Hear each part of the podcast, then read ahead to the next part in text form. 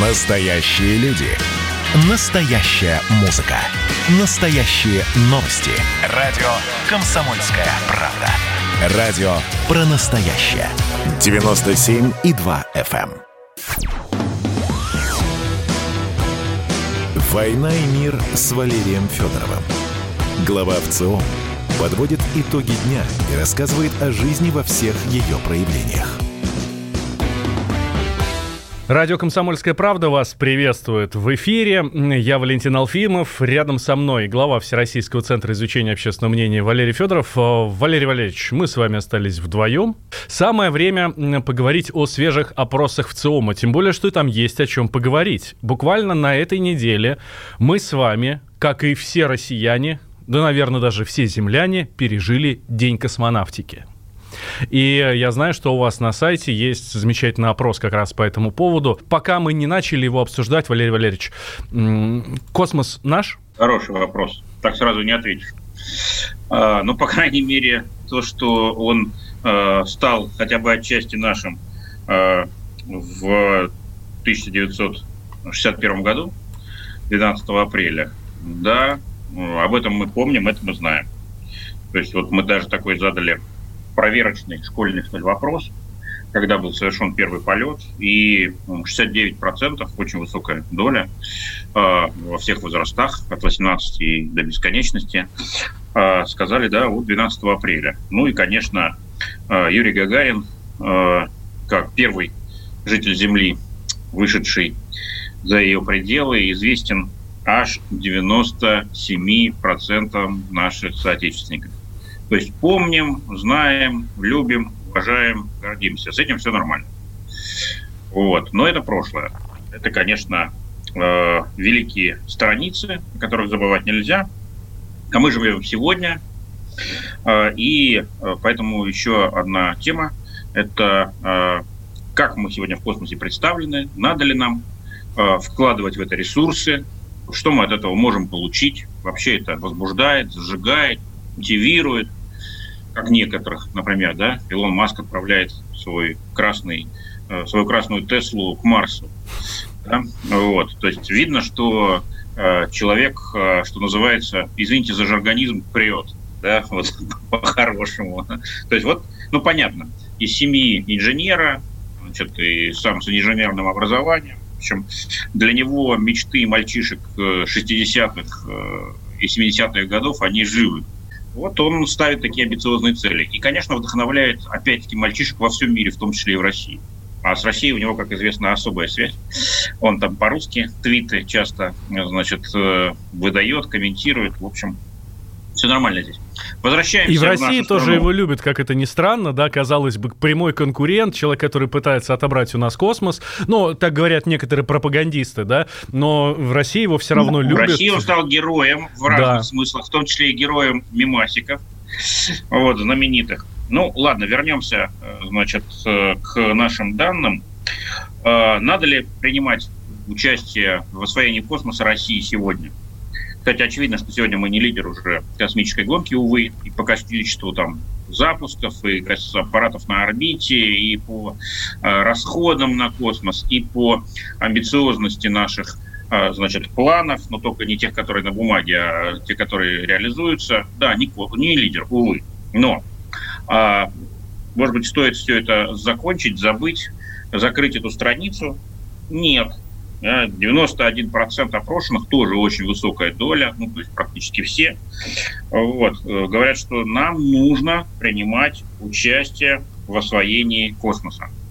Есть, э, правда, пилюля, э, не очень сладкая, что вот среди самой молодой аудитории, 18-24 года, таких поменьше. Угу. Не радикально, ну, 84%, но, но поменьше.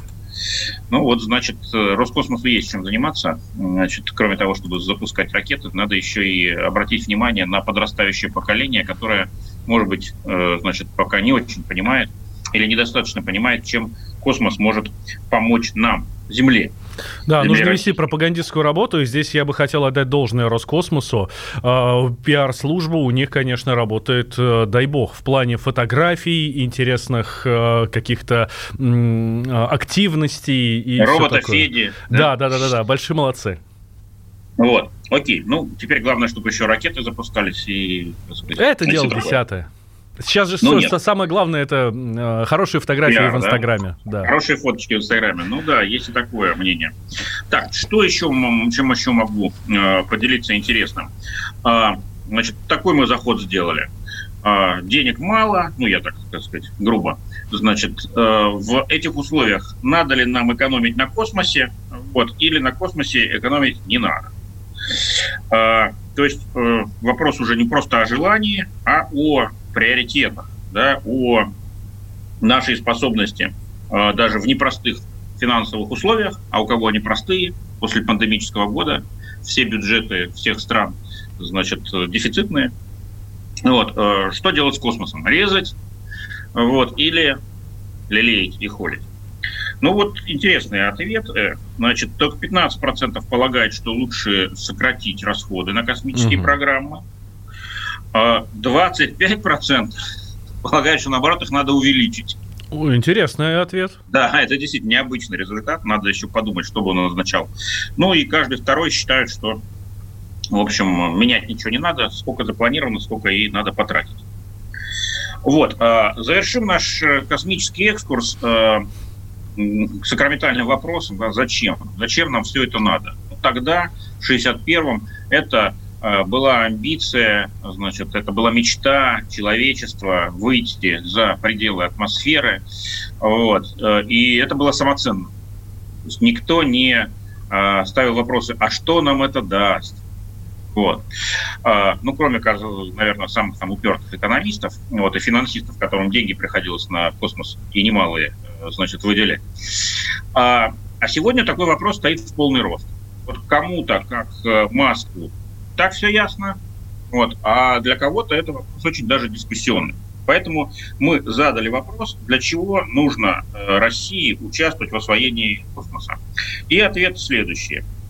На первом месте развитие науки и высоких технологий. Так. Это действительно так. Вот. Условия там совершенно другие, сложные, поэтому наука и высокотехнологичный сектор, хочешь не хочешь, э, идут вперед семимильными шагами.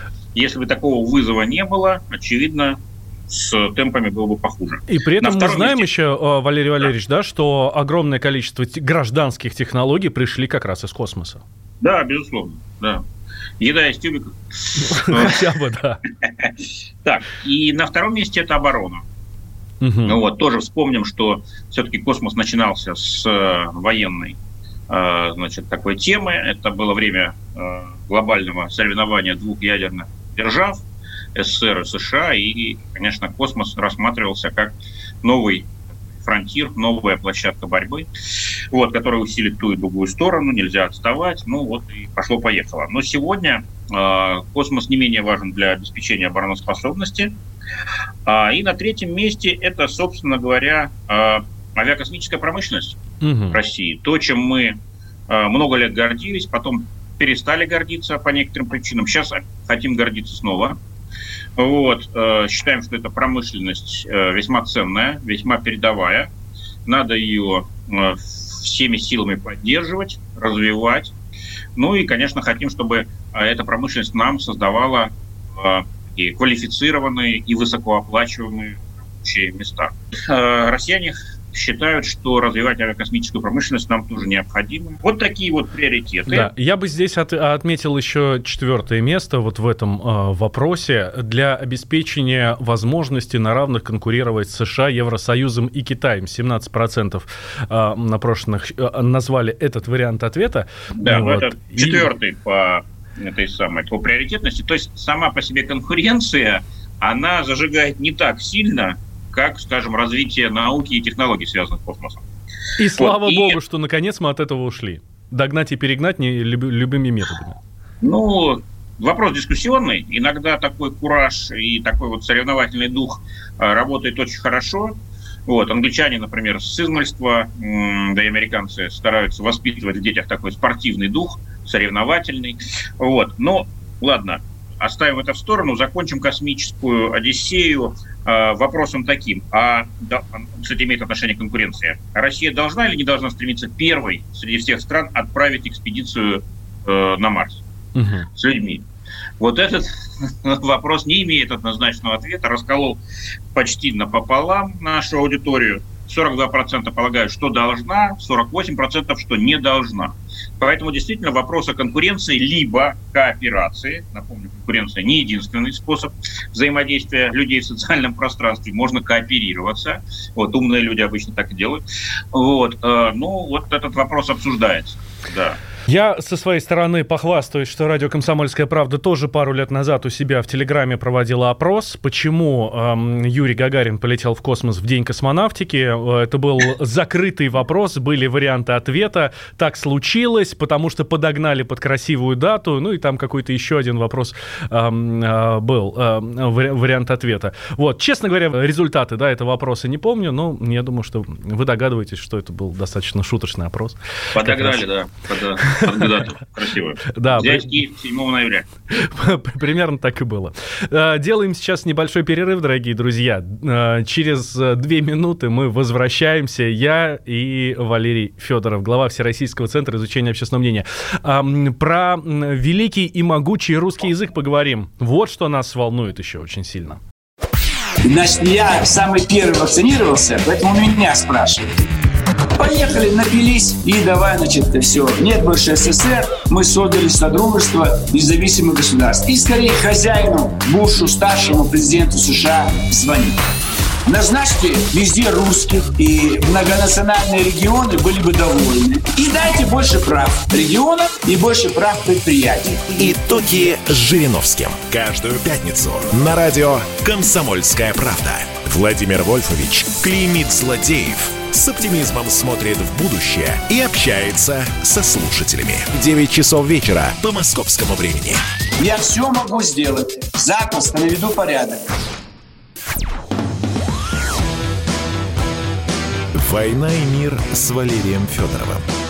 Глава ВЦО подводит итоги дня и рассказывает о жизни во всех ее проявлениях. Возвращаемся в эфир радио «Комсомольская правда». Я Валентин Алфимов. Рядом со мной эм, Валерий Федоров, глава Всероссийского центра изучения общественного мнения.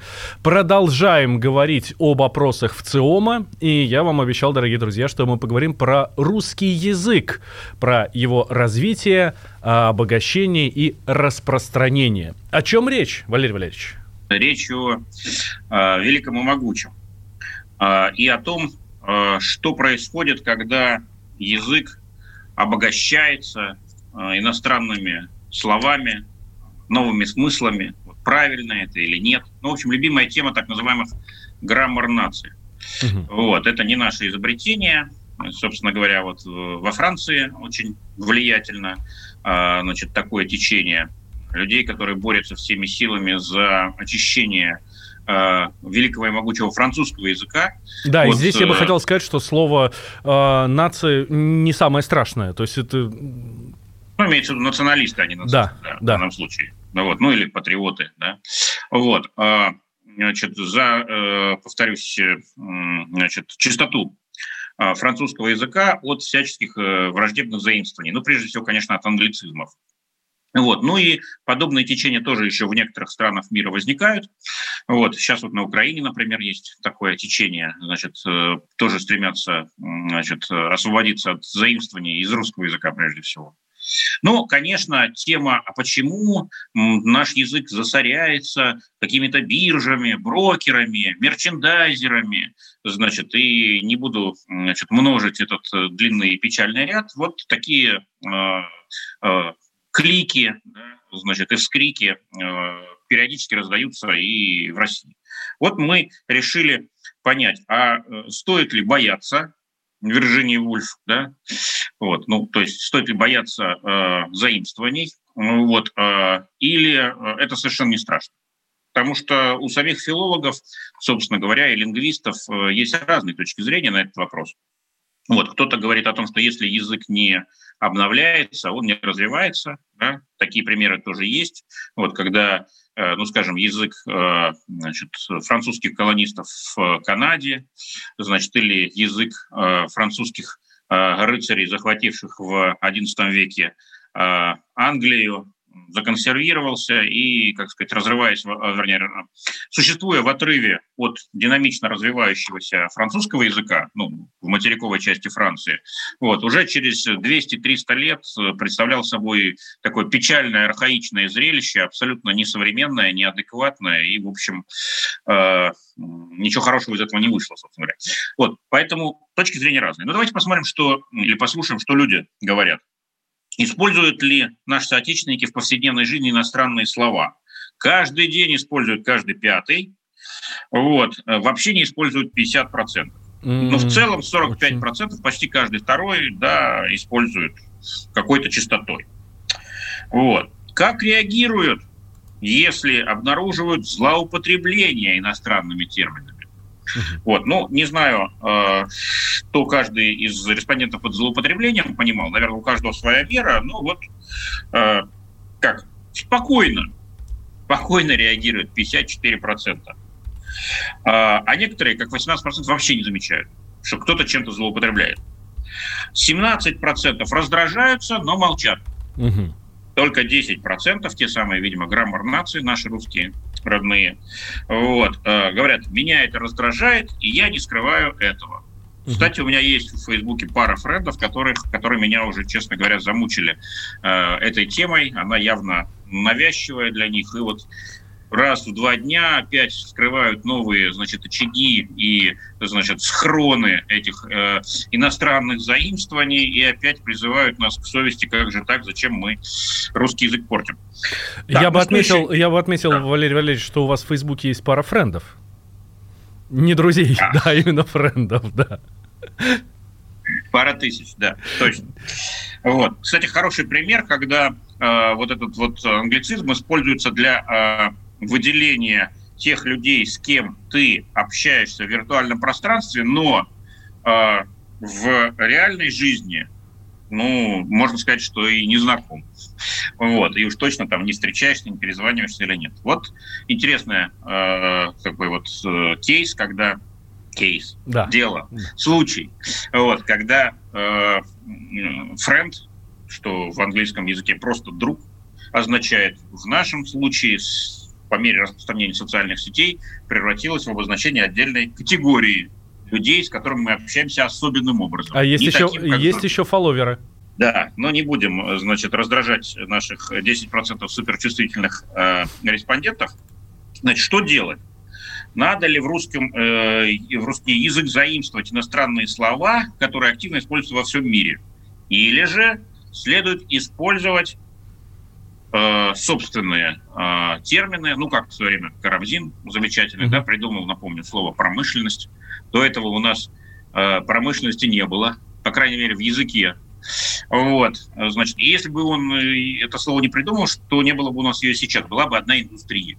Mm-hmm. Вот, значит, э, итак, что делать? Заимствовать или нет? Вот тут интересно. Э, две трети, 67% считают, что надо использовать слова русского языка. Mm-hmm. Мне тут, кстати, вспоминается э, Лесков, замечательный, да, наш писатель, вот, как один из самых русских писателей 19 века, рассуждение про микроскоп.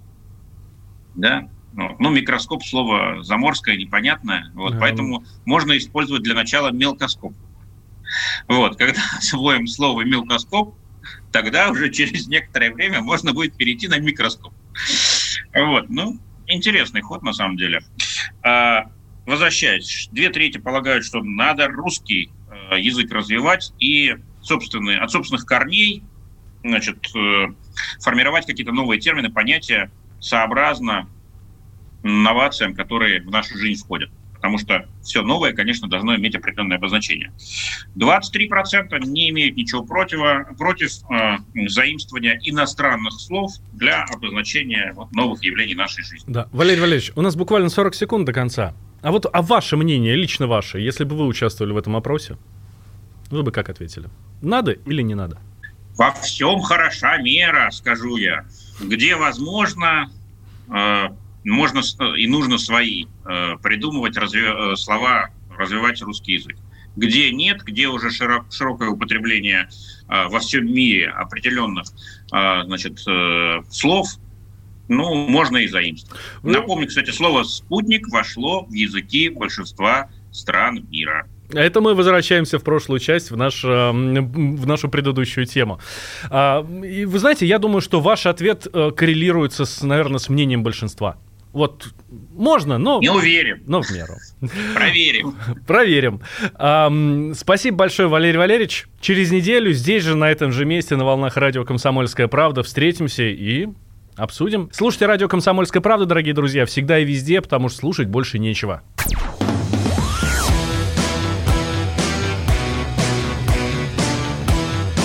«Война и мир» с Валерием Федоровым.